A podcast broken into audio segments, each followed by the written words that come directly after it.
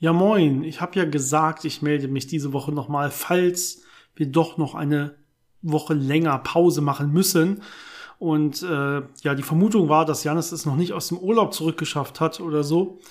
Ähm, die Wahrheit ist, er hat es zurückgeschafft, aber er hat sich irgendwie eine Krankheit mitgebracht. Das heißt, er liegt gerade ohne Stimme und mit Fieber im Bett und kann dementsprechend auch diese Woche leider ja nicht mit mir einen Podcast aufnehmen. Äh, jetzt sind wir aber beide aus dem Urlaub wieder da. Das heißt, nächste Woche sollte es hoffentlich wirklich weitergehen. Ähm, ja, bitte verzeiht uns und freut euch auf nächste Woche. Da hören wir uns dann wieder. Bis dann, euer Dennis.